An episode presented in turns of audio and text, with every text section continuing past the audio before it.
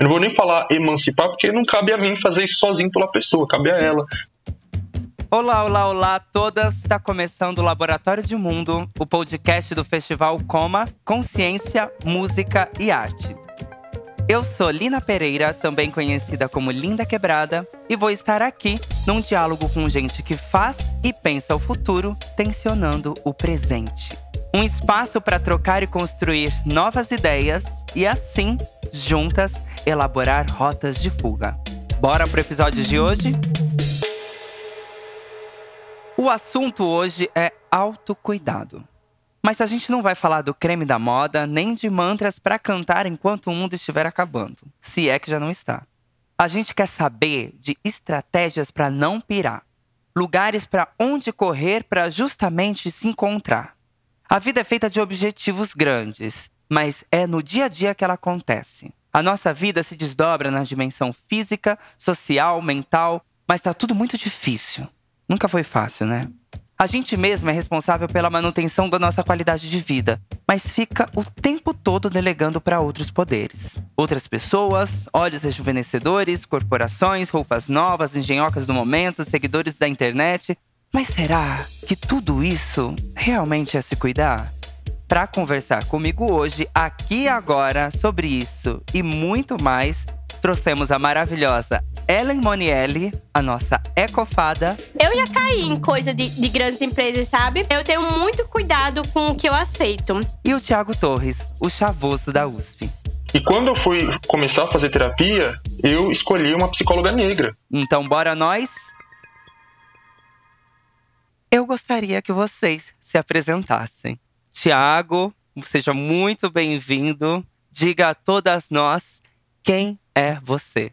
Sou o Thiago Torres, mais conhecido na internet como Chavoso da USP. Sou estudante de Ciências Sociais lá na USP. Estou no meu quarto ano. Tenho um canal no YouTube, né, com esse apelido que eu recebi na internet. Sou da Zona Norte de São Paulo, nascido e crescido na Brasilândia. E tenho 21 anos. Meu nome é Ellen Monielli. Eu sou de Natal, Rio Grande do Norte. Nordeste com muito amor, muito orgulho. Tenho 22 anos. Sou formada em Relações Internacionais e futura mestranda de cooperação internacional, quem sabe? Eu vou passar, se Deus quiser. E sou conhecida na internet como Ecofada. E lá eu falo sobre veganismo acessível, comer como ato político. Vocês são tão novinhos, né, gente? Quantos anos você tem, Thiago? Você falou? 21. 21 e você tem 22? É isso? Sim, eu tenho 22. eu já tô com 30, mas Hoje nós estamos aqui para falar de um assunto que eu acho muito interessante, inclusive, trazer vocês para que vocês possam também falar sobre isso, que é sobre autocuidado. Eu gostaria de saber de vocês o que é autocuidado para vocês.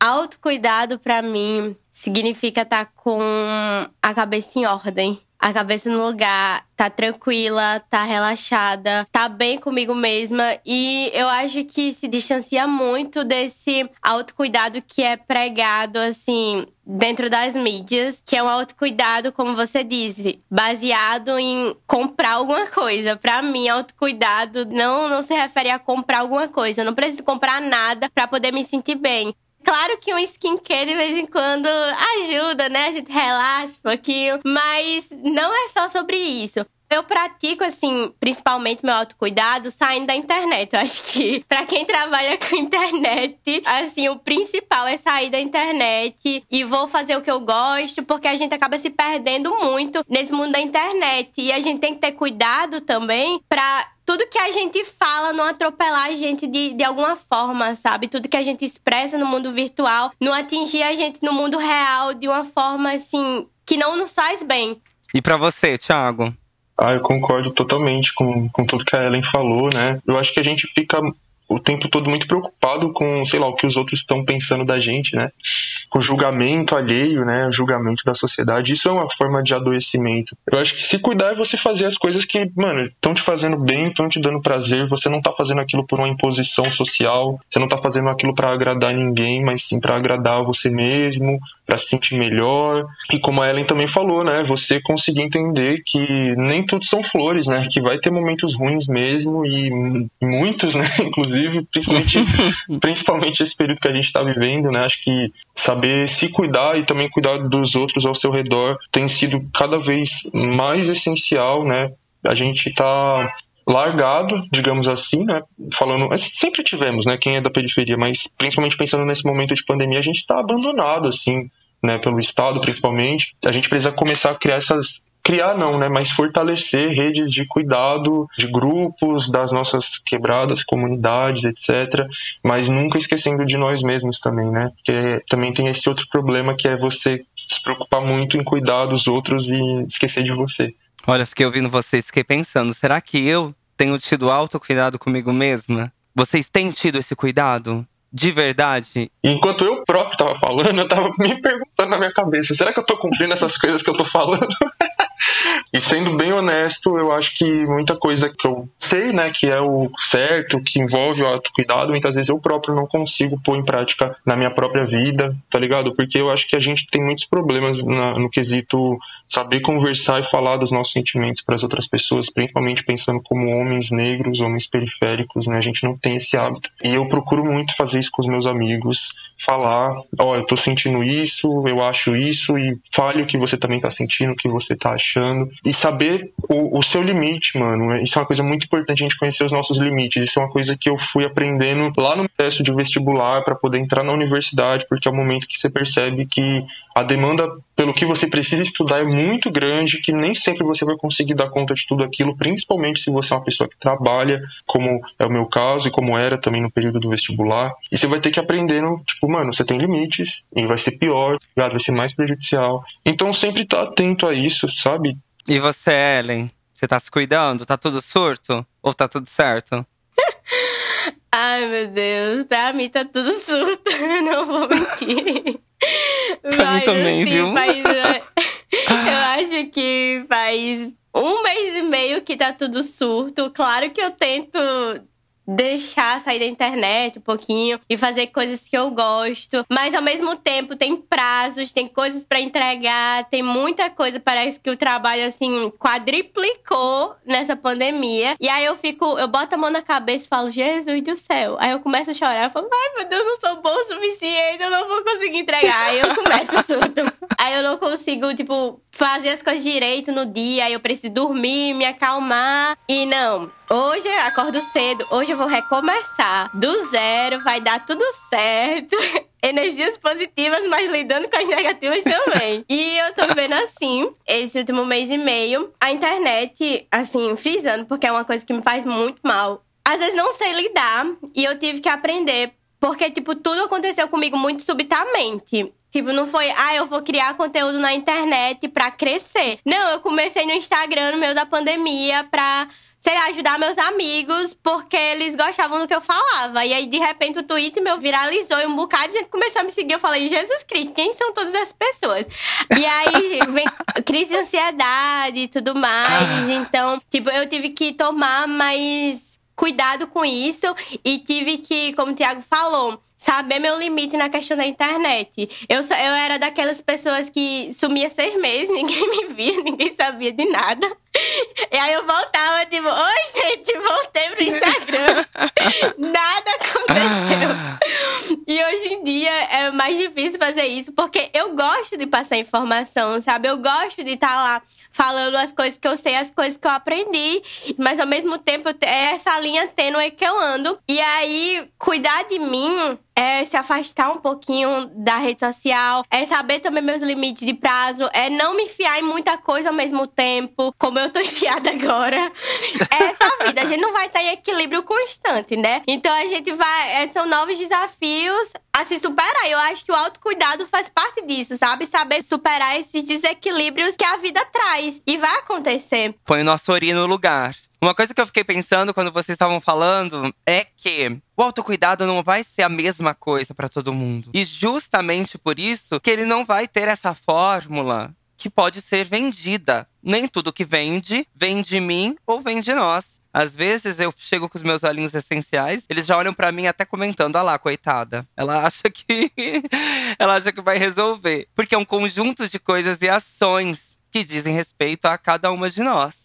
Já que não existe um autocuidado que seja igual para todo mundo, será que o autocuidado em si, ele é uma prática que funciona para todos e todas as pessoas? Será que todas as pessoas elas têm acesso a esse autocuidado, principalmente num momento como esse da pandemia que a gente está vivendo? Eu acho que sim, acho que o autocuidado é para todo mundo, só que é o que você falou, ele não é igual para todo mundo, de jeito nenhum. Até porque, né, a própria palavra diz, ele é alto, né? Então ele é uma coisa que diz respeito a você mesma, que diz respeito à sua individualidade, à sua particularidade. E esse é um grande erro da maioria das pessoas, né? Igual você falou, esperar um, um entre aspas, autocuidado vindo de fora ou um autocuidado que venha do outro. Isso não é autocuidado, né? Se a gente terceirizar o bem-estar que a gente teoricamente deveria proporcionar a si mesmo, né? É o que eu falei, né? Na teoria é muito bonito a gente falar sobre isso, mas na prática acaba sendo muito mais difícil, né? E vai ter um monte de empecilhos assim, tá ligado? Pra gente conseguir cuidar de si mesmo, né? E, e um deles é a questão do tempo. Infelizmente, assim, a questão do trabalho no Brasil é uma coisa surreal, né? Acho que a nossa população é uma das que mais trabalha no mundo, assim, e que menos tempo tem para si mesma, né? A gente sabe que a grande maioria dos trabalhadores não pôde ficar em casa, não pôde fazer home office, teve que continuar trabalhando presencialmente. Então, ainda assim, não sobra muito tempo. E mesmo quando você tem um tempo em casa, né, principalmente se você for mulher, é imposto a você que faça as tarefas domésticas e aí sabe o, o que sobra de tempo ali para você sentar e falar eu vou fazer alguma coisa para mim falando enquanto pessoas pobres, enquanto pessoas negras, LGBTs, mulheres, etc., a gente sabe que esse sistema, esse Estado que a gente vive, ele é responsável pela, pela grande parte assim dos nossos problemas, das nossas mazelas, das nossas dores, dos nossos traumas. E aí daqui a pouco esse mesmo sistema vai virar para nós e falar: "Ó, oh, toma isso aqui que isso aqui vai te fazer bem", sabe? Tipo, é alguma Exatamente. coisa, é alguma coisa de errado aí, né? A gente também vê que relacionamentos, como por exemplo, relacionamentos amorosos, namoro, essas coisas, muitas pessoas acham que é daí que vai vir, né? Uma melhora na sua vida, uma, uma resolução dos seus problemas. E não é também, né? É o que eu falei, autocuidado, ele é de você para você mesmo, né? Alguém pode te ajudar com isso? Pode, mas aí você, sei lá, entra no namoro achando que vai vir dali a solução dos seus problemas e aí sinto falar que não, não vai vir necessariamente. Acho que quase nunca, né? Na verdade, o relacionamento vão ser vão trazer outros problemas lógico que entre prazeres e tudo mais que a gente constrói, mas vão trazer também ali outros problemas, outras relações que a gente vai precisar lidar e que por isso é importante também ter essa relação consigo mesma, né? Ter trabalhar bem a sua individualidade de alguma forma. E cuidar bem de alguma forma, se cuidar, né? Se esse autocuidado é para todos, trazendo esse lugar também para você, Ellen, mas pensando se a gente pode pensar aí também na alimentação como esse lugar de autocuidado e se ele assim também é para todo mundo. Será que todo mundo consegue pensar em comer bem, consegue, principalmente hoje aqui no Brasil? É como o Tiago falou, é muito difícil pensar nessa questão dentro do sistema que a gente vive. E toda essa questão do sistema capitalista, como o Tiago também falou, que ele cria problemas complexos e depois vem com uma pílulazinha e toma, olha, isso aqui resolve, vai melhorar tudo que você tá sentindo, vai melhorar a angústia, vai melhorar a tristeza. Mas aquela pílulazinha ali cria outros problemas e aí você vai ter que lidar novamente com aquilo. Então, dentro da alimentação consciente, de, de ter uma alimentação consciente, é bastante difícil porque as pessoas da periferia, elas vivem com o nutricídio, sabe? Que assola a vida delas todos os dias, vivem com desertos alimentares também, que é basicamente você andar na rua, porque você anda numa rua da periferia e consegue encontrar hambúrguer em toda esquina, mas não consegue encontrar uma quitanda fácil, umas frutinhas fácil. E também a questão de marketing muito, muito, muito forte, que fazem as pessoas acreditarem que elas precisam comer igual as pessoas brancas, na verdade é passado para elas que as pessoas brancas comem tipo salsicha,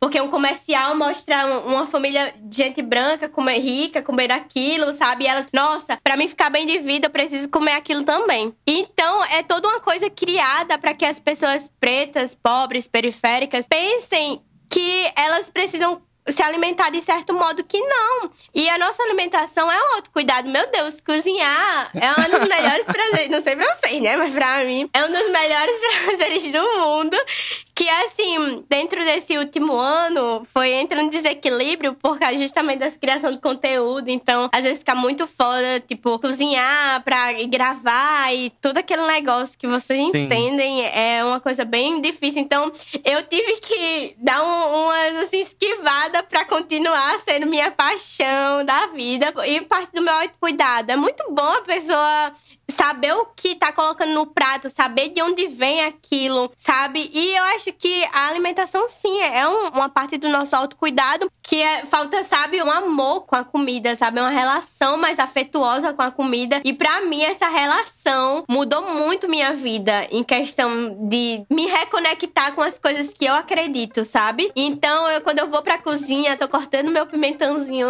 vindo da agroecologia, tratando minhas frutas em DMST, eu fico tipo Ai, gente. Que, que paz. Fica tipo MC Pose, sabe? Mó paz. Tipo isso.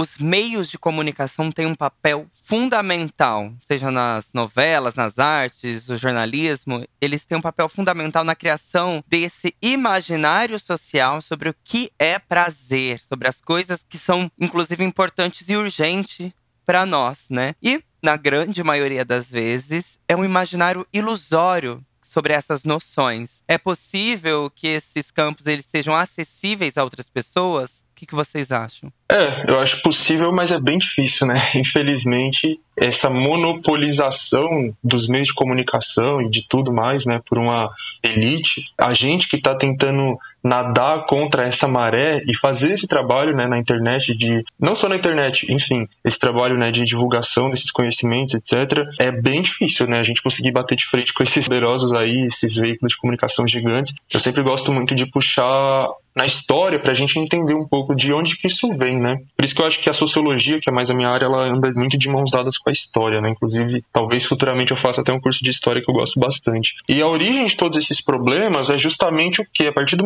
momento em que meios de produção, seja meios de produção de comunicação, meios de produção de alimentos ou meios de produzir qualquer outra coisa, né? Eles são absolutamente afastados de uma grande parte da população e, como eu falei, são monopolizados, são concentrados nas mãos ali de pouquíssimas pessoas, né? Isso vem principalmente ali da passagem do final da Idade Média para a Idade Moderna, né? O final do feudalismo, começo do capitalismo industrial, onde é isso, né? Uma pequena classe ali vai concentrar todos esses meios de produção nas mãos delas e a resto da população não tem nada. Então, pensando muito na alimentação, isso é uma coisa muito nítida, né? O processo de produzir o seu alimento, ele sai completamente da sua suas mãos, sai completamente do seu controle, sai dali da sua realidade e vai para um mercado, vai para uma indústria. Claro que hoje, né, principalmente ainda quem vive no campo, no interior, ainda tem algum nível de contato, né, com a produção do seu alimento, mas quanto mais inserido nessa lógica do, do capitalismo industrial,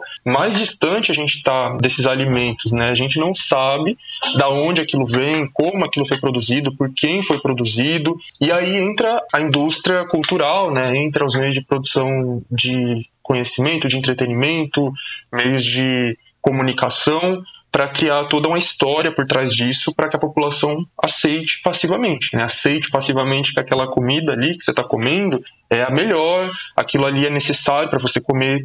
As pessoas acham que é necessário comer carne, e não é. As pessoas acham que a única fonte de proteína é a carne, e não é. As pessoas acham que a única fonte de proteína de cálcio é o leite, e não é. Muito pelo contrário, a carne, o leite fazem mal pra caralho pra nossa saúde.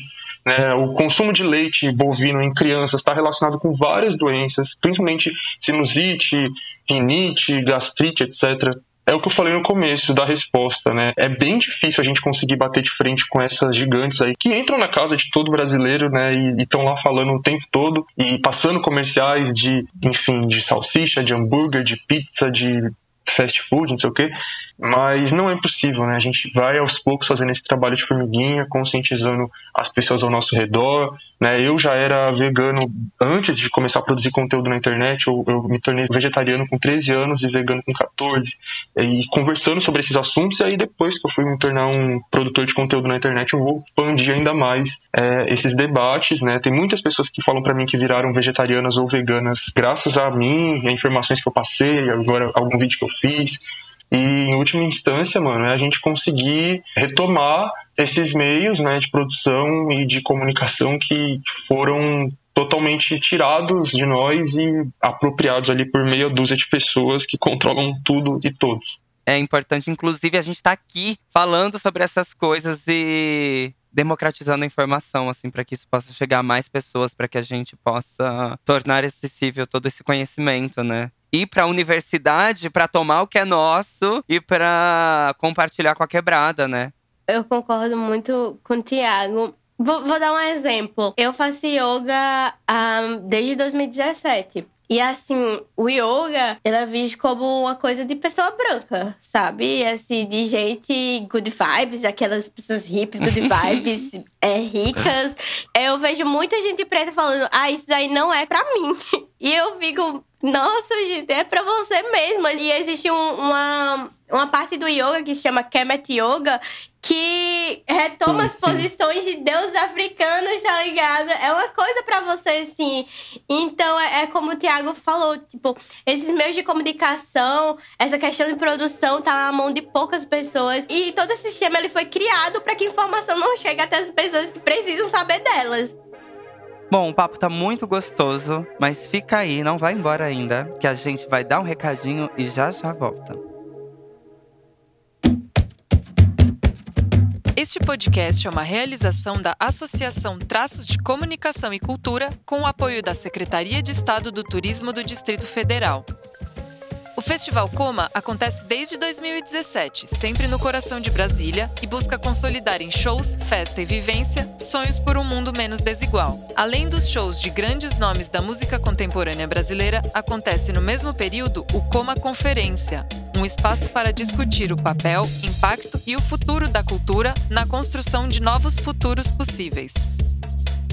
A última edição do Coma foi em 2019 e contou com a presença de 25 mil pessoas. Mas neste momento, em que estar distante é um ato de cuidado, resolvemos fazer esse podcast para poder seguir perto de vocês. Um espaço de diálogo de forma consciente, sempre através da música e da arte. Festival Coma Consciência, Música e Arte. Para conhecer mais sobre o festival, visite nosso site festivalcoma.com.br ou nas redes sociais em festivalcoma.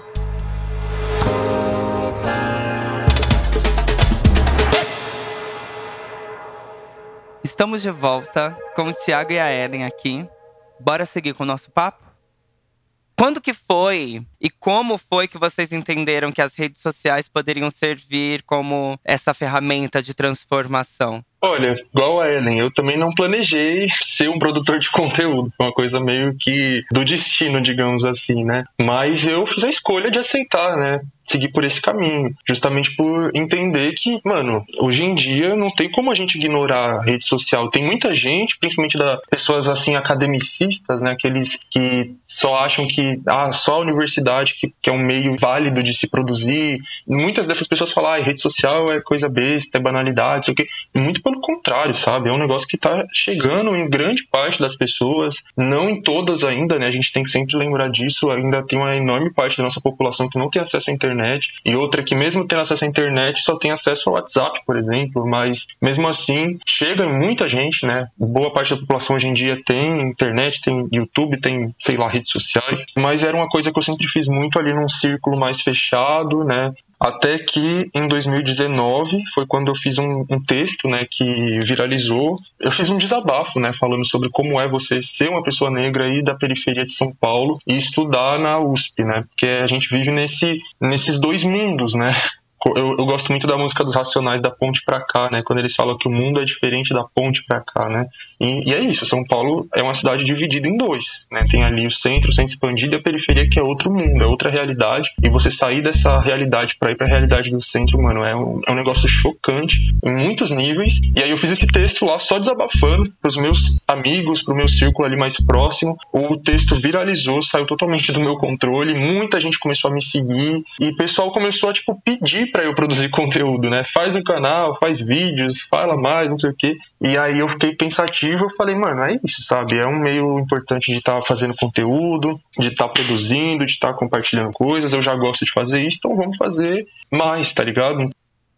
Eu estudei em universidade particular com bolsa de estudos. E aí, eu era a única vegana, pra você ver, eu era a única vegana, assim, do meu círculo de amigos, num curso totalmente elitizado, que é Relações Internacionais, porque é um curso, assim, muito, muito, muito, muito, muito, muito elitizado mesmo. Eu era a única vegana em todos os projetos que eu participava, basicamente. Eu, às vezes eu encontrava vegano, mas quando abria a boca era tipo, ai, bora comer no shopping. Aí eu ficava tipo, não tenho dinheiro. não tenho dinheiro pra isso. E era tipo, e eu participava de uns projetos e o, e o povo querendo todo dia comer assim fora. E eu ficava tipo, meu amigo, tipo, vou levar minha marmita aqui. Não dá, né? Você acha que eu venho aqui onde? Você acha que eu tenho árvore de dinheiro? Agora não, né? Por causa da pandemia, mas tava enfrentando muito isso dentro da faculdade. E aí eu comecei a falar isso no meu Instagram pessoal, falar várias coisas sobre moda sustentável, sobre comprar em brechóis, sobre é, várias discussões é, na área ecológica, que é a minha área, ecológica, meio ambiente, sobre a Amazônia, que é meu tema de estudo. E então eu comecei a falar no meu Instagram pessoal. E aí, ano passado, em janeiro, eu acho que foi em janeiro, eu criei o Ecofada. E aí eu compartilhava as coisas pros meus amigos, era bem fechado mesmo, bem uma coisa. Eu sei, se eu não postar aqui duas semanas, todo mundo vai saber por quê. Porque no meu pessoal eu dizia, gente, tô cheia de trabalho aqui, não vou postar nada lá. E aí, quando eu postei o Twitter, viralizou e muita gente veio me seguir. Aí eu saí no, no jornal, aí veio gente pedir entrevista, eu falei, Jesus do céu, Cristo da vida. Fiquei aqui. famosa. Fiquei famosa. Mãe, eu cheguei assim, mãe, eu tô famosa. Você não acredita. Tal pessoa me seguiu, mãe. Tal pessoa veio falar comigo, vocês não acreditam. Então, Ah. tipo, adentrar nesses espaços foi muito uma coisa muito eufórica no começo. E eu amo, tipo assim, eu fazia de tudo pra produzir conteúdo. Mas o que aconteceu comigo? Dentro dessa euf- euforia, eu vivi muita coisa nesse ano, assim, foi estrondosamente, assim, um avalanche. E ainda tem a questão do, do Instagram de você, que é uma coisa que eu odeio, é que você tem que continuar produzindo. Todo mundo, você tem que continuar produzindo pra seu conteúdo chegar ali a todo mundo. Você trabalha o tempo todo, né? O Instagram ele Sim. bota todo mundo pra trabalhar. Todo mundo tra- parece que trabalha para alimentar o Instagram, para alimentar as redes sociais. E eu comecei a entrar em conflito e muitas coisas. Quando você é criador de conteúdo negro, assim, as coisas te afetam três vezes mais, quatro vezes mais. E lidar com certas coisas dentro da internet, eu ficava tipo, gente, sério mesmo que, que essa empresa tá falando isso comigo? Sério mesmo que a pessoa tem a cara de pau de falar, de me pedir isso, sendo que é o meu trabalho, e pagar pra uma pessoa branca fazer? Então eu comecei a entrar muito em conflito com essas coisas. E aí eu, eu diminuí, eu comecei a diminuir a questão de postagem. Então hoje em dia eu amo passar informação, amo. Mas hoje em dia, assim, dentre muitas coisas que eu passei dentro do Instagram e que eu não, eu não sou uma pessoa tanto de rede social, eu tive que aprender a lidar com isso, como eu disse no começo. Eu diminuí a postagem, eu tô fazendo uma coisa bem mais, como é o termo em inglês, slow blogging, é uma coisa assim. E eu, é, é bem difícil. Não é uma coisa fácil, não é uma coisa fácil. E principalmente, assim, falar sobre veganismo, que dentro dele ainda é uma coisa muito branca. E ainda tem muita gente falando de recorte também, esse negócio de recorte, que é uma coisa que nem faz sentido. Recortar o quê? Recortar pra quem? Sabe? Eu quero que atinja muitas pessoas, mas ao mesmo tempo que você quer que isso aconteça, o Instagram o- e várias outras redes sociais, elas acabam diminuindo muito é, o seu conteúdo pra chegar nas outras pessoas. Então é outro empecilho que você precisa ultrapassar pra que mais pessoas conheçam, mais pessoas vejam seu conteúdo. Enfrentar os algoritmos, né? Com certeza, com certeza. E eu sinto que também tem a ver com reconhecer os limites entre se colocar em primeiro lugar e o lugar do outro, né? E de uma certa forma, acho que a gente até falou um pouco disso, é reconhecer as suas fragilidades. Pensando nisso, eu fiquei com uma palavra na cabeça que tem sido de uma certa forma muito banalizada também, que é a empatia, né? No dicionário, a empatia, uma das definições, diz que ela é a capacidade de se identificar com outra pessoa, de sentir o que ela sente. A empatia, então, como a capacidade de se identificar e sentir o que a outra pessoa sente e de querer o que ela quer. Em resumo, poderíamos dizer que ter empatia é se colocar no lugar do outro. E isso me chamou muita atenção. Vocês acreditam nessa relação que é preciso se colocar, é preciso ou é possível realmente se colocar no lugar do outro? Ou o ideal seria entender o seu lugar e a sua posição para mudar essas estruturas? Claro que é impossível a gente se colocar 100% no lugar do outro, né? Tem muita coisa que eu, enquanto homem, não, nunca vou entender, né? Por exemplo, essa semana uma amiga minha falou que ela foi assediada duas vezes no mesmo dia dentro do transporte público. Óbvio que eu entendo que isso é uma coisa horrível, eu super me solidarizei com ela, conversei com ela, mas eu fiquei pensando, tipo, eu não sei o que é passar por isso, então eu não vou conseguir ajudar ela gostaria de ajudar, sabe? Às vezes ela conversando com uma mulher, ela vai saber entender exatamente o que ela sentiu e vai dar ali aquele suporte para ela. Ao mesmo tempo, uma coisa que eu não falei aqui ao longo da conversa, que tem tudo a ver com o assunto, eu faço terapia. E quando eu fui começar a fazer terapia, eu escolhi uma psicóloga negra. Ou psicólogo ou psicóloga, não, não importava o gênero, mas eu preferia que fosse uma pessoa negra porque eu sei que a pessoa negra ela já vai ter um pouco mais de sensibilidade para determinadas coisas. Eu não tô falando também que ela vai entender tudo que eu sinto e tudo mais, né? Mas às vezes a gente fala alguma coisa para uma pessoa branca que a gente passou e ela pode achar que a gente tá, sei lá, exagerando, né? Que é o famoso mimimi, que enfim, a pessoa não vai ter aquela sensibilidade para entender o quanto que determinados comentários, determinadas coisas pode ser agressivo, né? Mas é como você falou, a pessoa tem que entender o lugar dela também. Então, se eu não sei lá, não pude ajudar minha amiga por não saber o que é você ser uma mulher e ser assediada por homens, eu sei o que é ser um homem, né? Eu sei o que é, infelizmente, ser ensinado a ser um cara machista, ser ensinado a tratar a mulher como objeto, mas eu também soube fugir dessa lógica, não me submeter a ela, e hoje eu posso passar isso para meus outros amigos homens também. Né? Então, enfim, eu posso estar ajudando nesse sentido, conscientizando os outros caras ao meu redor a não agir dessa forma que esses filha da puta agiram com ela. É isso. Eu sempre tenho muito cuidado quando eu dou certo tipo de conselhos ou, alguém vem falar certas coisas para mim porque, porque eu vivo dentro do meu dia a dia e o que eu vivi em todos os dias da minha vida é uma experiência totalmente diferente do que essas pessoas estão vivendo. Tiago resumiu bem o que eu sinto e a gente tem que se colocar nesse posicionamento de ouvir e entender, sabe? E de não julgamento também, porque é muito importante quando a pessoa se sente livre para falar as coisas pra gente, quando a gente vê também o que as pessoas estão passando, a realidade que elas estão enfrentando.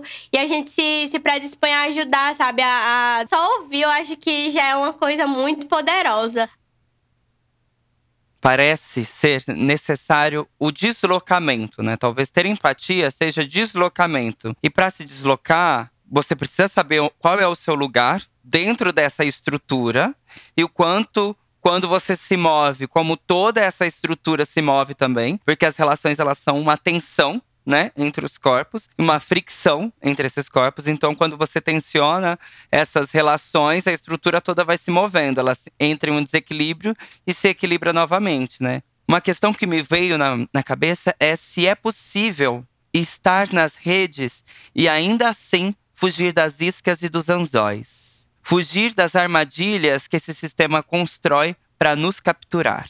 É possível?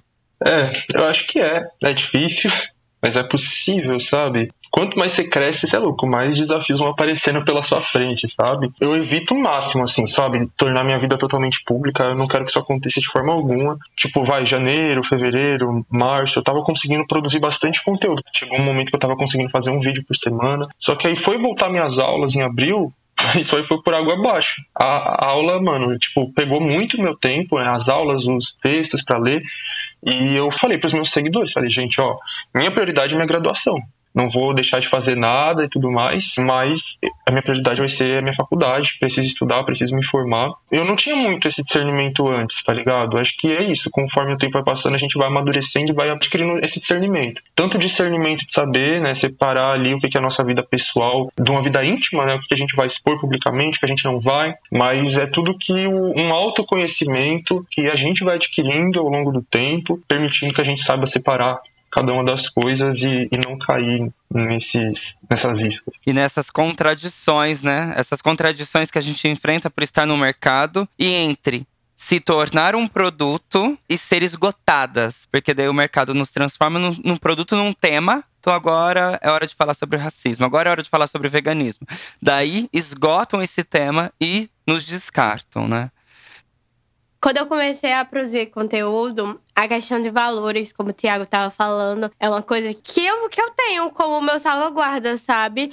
Porque são coisas que eu acredito, não são coisas que eu falo por falar. E tá dentro dessas redes sociais, produzindo conteúdo nessas questões, é, é muito doido, porque mesmo eu falando ali em política, falando na questão da alimentação como ato político, as pessoas ainda tentam, grandes empresas ainda tentam me cooptar várias vezes.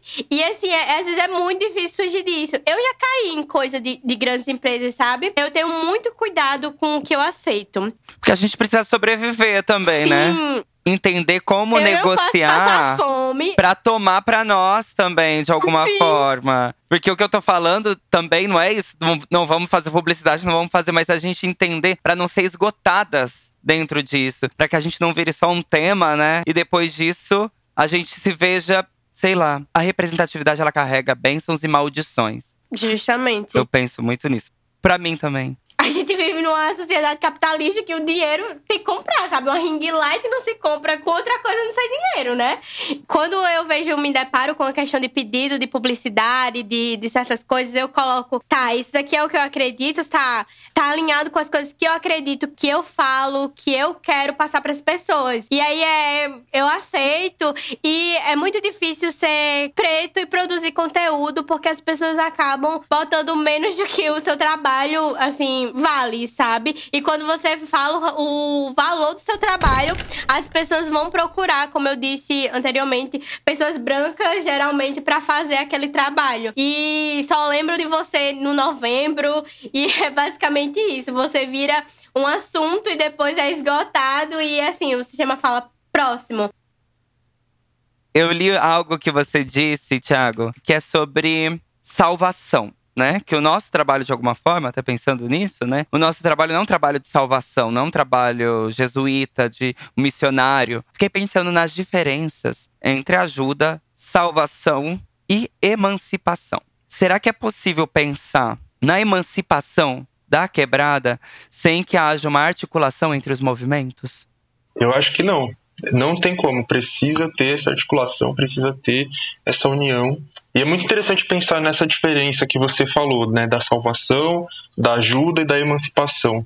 Sempre faço questão de deixar muito claro, seja para os meus seguidores atualmente, né, seja para os meus futuros alunos, que eu vou ser professor quando eu me formar.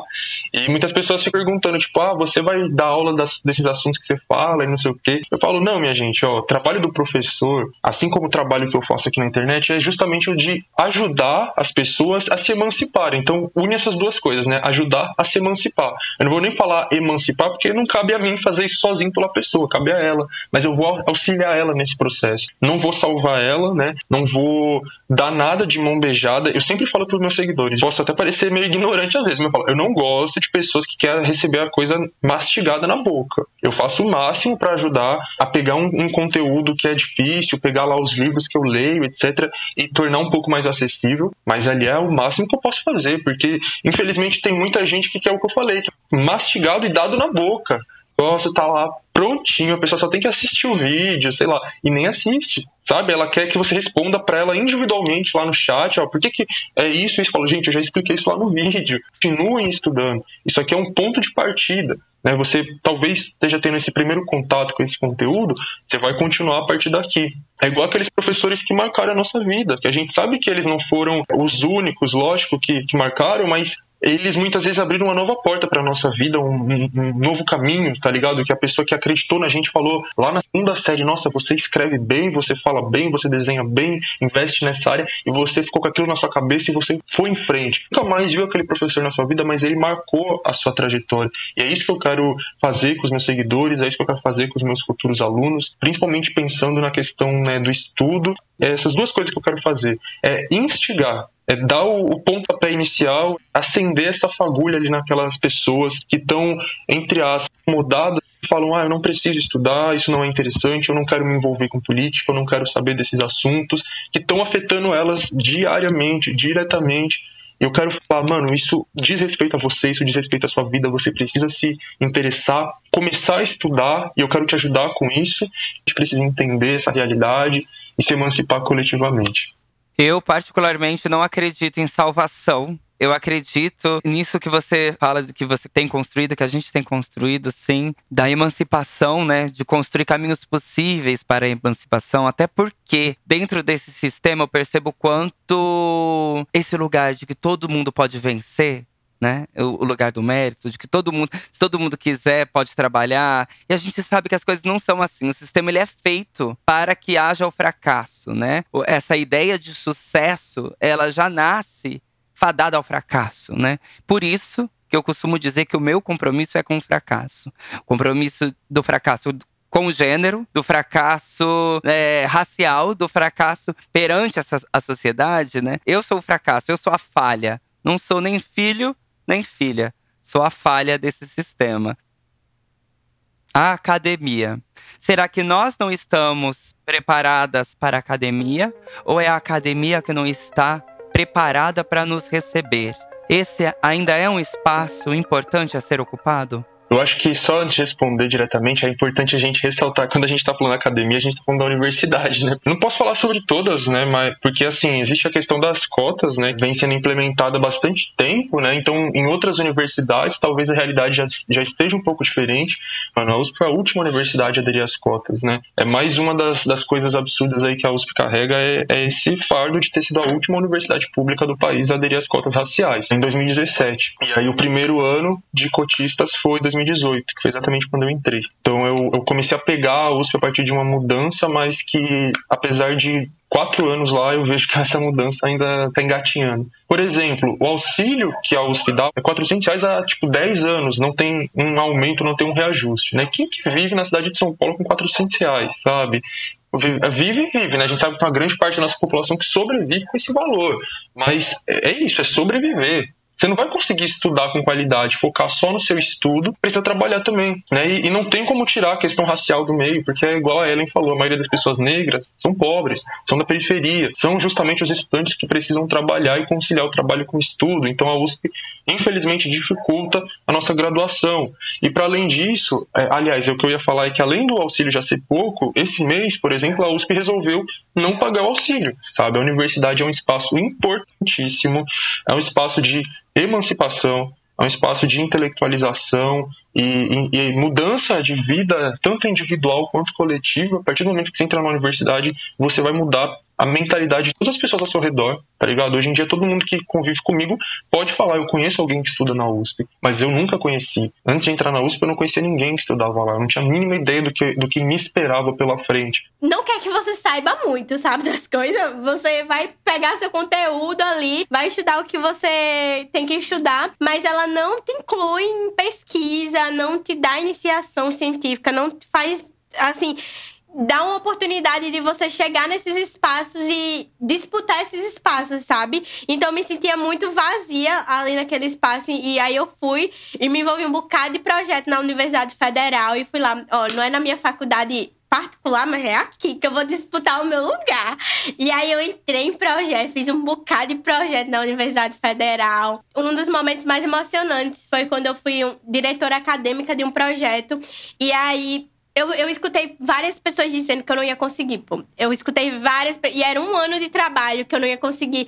Tudo que tinha que dar errado, deu errado. Mas eu, tô, eu chego, me emociono, mas no último dia que isso é tipo uma preparação de um ano para três dias de evento. A única pessoa negra do meu comitê e era inglês ainda mais e eu era diretora acadêmica daquilo.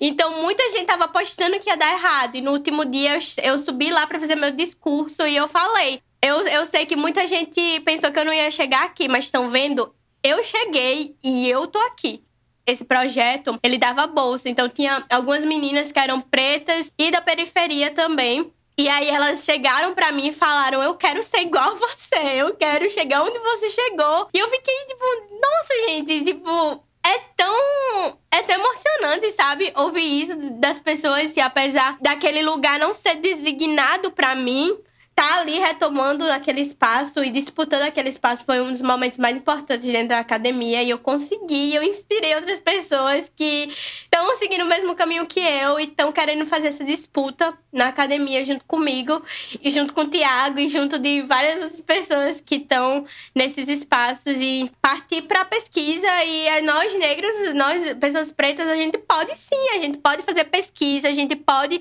estudar, a gente pode ocupar aqueles espaços, a gente e a gente não não só pode, é como a gente vai e como tá acontecendo e eu fico muito feliz de ver cada vez mais gente preta tendo acesso a tudo isso que eu tive, que o Tiago tá tendo. Então é um sentimento muito bom.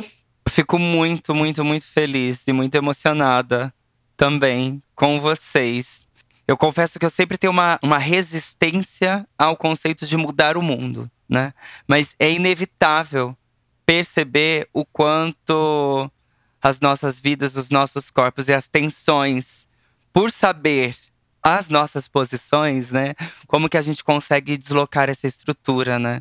Como que estar nesses espaços faz com que a gente construa fissuras em fissuras, construa rachaduras nesse sistema. E para isso é preciso estar forte. Para isso é preciso cuidar de si. É preciso também saber da sua fragilidade, não é só estar fortes, né? Com tudo que a gente falou, é preciso reconhecer as suas fragilidades, é preciso tratá-las, é preciso cuidar de si para que a gente possa assim cuidar do outro, para que a gente possa se deslocar nesses territórios e entender que a gente pode se conectar pelas diferenças, que pode haver intersecção entre as nossas lutas, por mais diferentes que elas sejam, mas que de alguma maneira, no nosso encontro, no encontro com as nossas fragilidades, a gente se transforma em potência.